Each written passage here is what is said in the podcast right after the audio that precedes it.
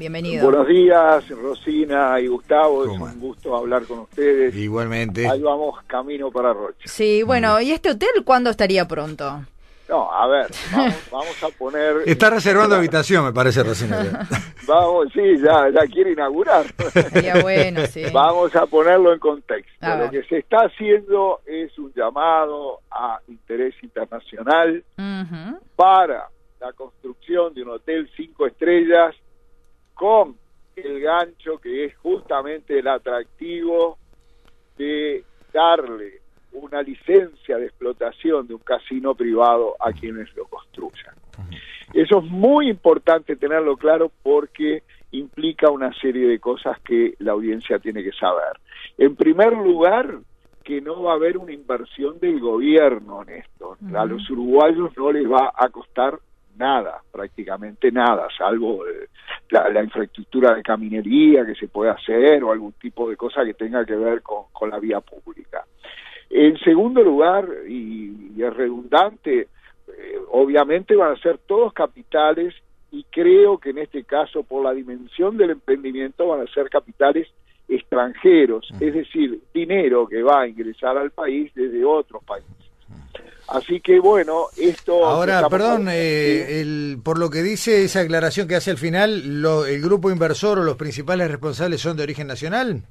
No, a ver, hay varios grupos interesados en poder hacer eso. Bien, Yo no quiero adelantarme totalmente a lo que va a anunciar el presidente de la República hoy, porque obviamente es un anuncio que va a ser a ese nivel. Bien. Lo que yo digo básicamente que en general todo este tipo de emprendimientos eh, reflejan desde que empezamos nuestra sección eh, ay, perdón, nuestra gestión, reflejan un poquito lo que se hizo eh, guardando las distancias con el Hotel Conrad en Punta del Este. Está bien. Eh, es que, a ver, eh, Rocha es grande, más o menos en qué zona de la Rocha, de la costa de Rocha estaría ubicado el emprendimiento. Bueno, ahí le puedo hablar con determinadas este, garantías porque obviamente que hay eh, opiniones diversas sobre dónde debería ser.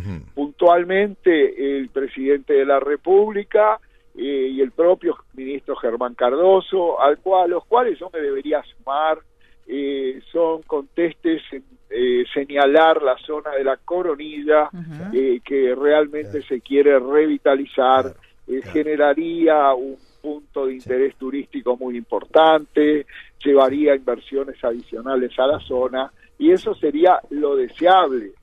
Eh, siempre obviamente puede haber un plan B. Eh, lo otro que tengo entendido también que el presidente quiere anunciar es la posibilidad de que se haga eh, junto a un campo de golf que se pueda construir.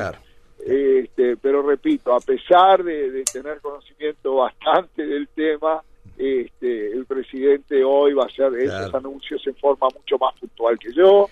Eh, yo soy hotelero de toda la vida, por lo tanto no tengo más remedio que hacer especulaciones y, pensar este, qué sería. Pero cuando nosotros le propusimos esto, junto al diputado Alejo Pierres y a Germán Cardoso, cuando se lo comentamos al presidente de la República, este, él enseguida, que conoce la zona como nadie, y, y Alejo Pierres también, este, bueno, empezaron justamente a soñar en darle vida a esa, a esa zona que durante tanto tiempo ha venido perdiendo relevancia, digamos así.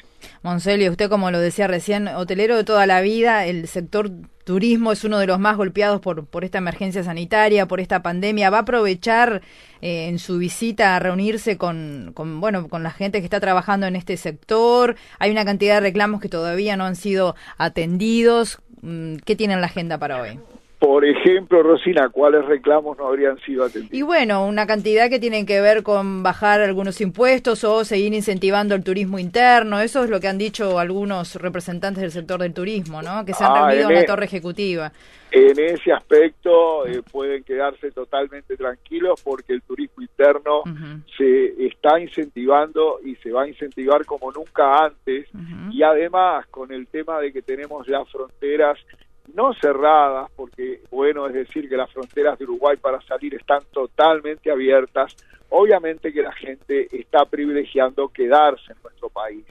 con respecto al apoyo a la actividad turística, nunca antes un gobierno, pero repito, nunca antes un gobierno, desde que yo tengo uso de razón y tengo algunos añitos, mal que me pese, había destinado tantos recursos al apoyo de la actividad turística.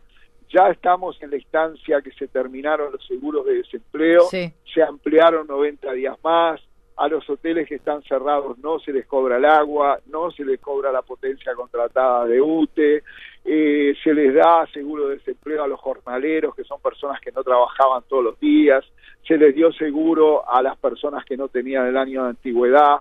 Para darle una idea, Rosina, en el año 2019 14 hoteles cerraron en Montevideo, 14 hoteles que se los puedo enumerar casi de memoria, porque no tuvieron ningún tipo de apoyo del gobierno que había en aquel momento. Si esos hoteles que cerraron en el 2019 hubieran tenido los apoyos que hoy nosotros le estamos dando como gobierno a los hoteles, a la actividad turística en general, le puedo asegurar que no hubieran cerrado.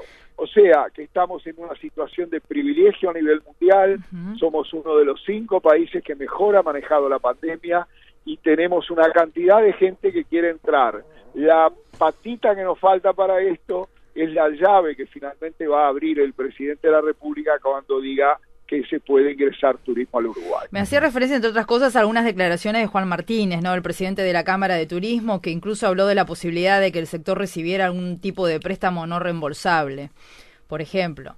Y, Juan Martínez eh, obviamente se está beneficiando de todas estas cosas que le dije, él tiene un hotel en Piriápolis, es un amigo personal, una persona que trabaja mucho por el turismo, pero yo creo que de préstamos no reembolsables en este momento, con todos esos millones de dólares que se imaginará que está costando, este, por el momento no veo yo la posibilidad.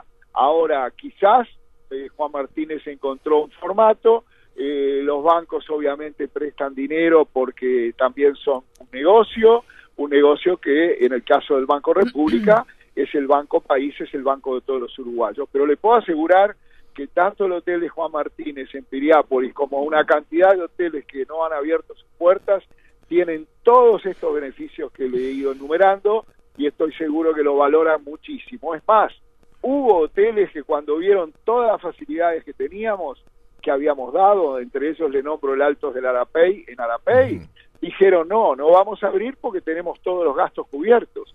¿Para qué vamos a arriesgar ahora? Y nosotros lo vemos con alegría porque quiere decir que se han beneficiado de todos los apoyos y que van a poder mantenerse y no van a cerrar como esos 14 hoteles que, repito, cerraron durante el anterior gobierno de Montevideo. Bueno, la idea no era personalizarlo en, el negocio de Juan Martínez, le ponía ejemplos de algunos de los reclamos que venían del sector. Pero es que justamente yo lo hago extensivo a todos los Juanes Juan Martínez es mi amigo, ayer estuvimos juntos, elogié mucho su gestión y su trabajo a lo largo de 20 años en la Cámara eh, este, de Turismo, este, pero siempre con Juan, obviamente nos encontramos en las reuniones y yo soy una persona que soy sumamente puntillosa en lo que digo que se ha hecho y también soy bastante escéptico cuando de repente se hacen pedidos que exceden largamente las posibilidades de lo que se puede hacer. El gobierno no solamente tiene que pensar en la actividad turística, está pensando en los que no han tenido un plato de comida, en los que no tienen techo. En estos momentos hay gente durmiendo en hoteles cuatro estrellas en Montevideo para evitarles estos fríos y todas estas cosas que el invierno conlleva. Así que este, estoy seguro que Juan eh, coincidirá totalmente conmigo en eso. Monsegri, usted mencionó recién al pasar como que eh, tal vez en poco rato, o a ver, no quiero pensar que pueda ser hoy el momento, pero que el presidente estaría por hacer anuncios vinculados a eh, la actividad turística y sobre todo a la posibilidad de ingreso de turistas del extranjero. ¿Hay algo de eso?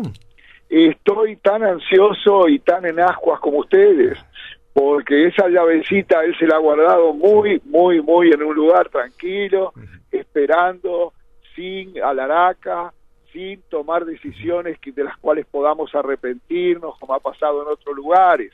Como no estamos en alta temporada, digamos, para recibir turistas, tampoco es tan necesario apresurarnos.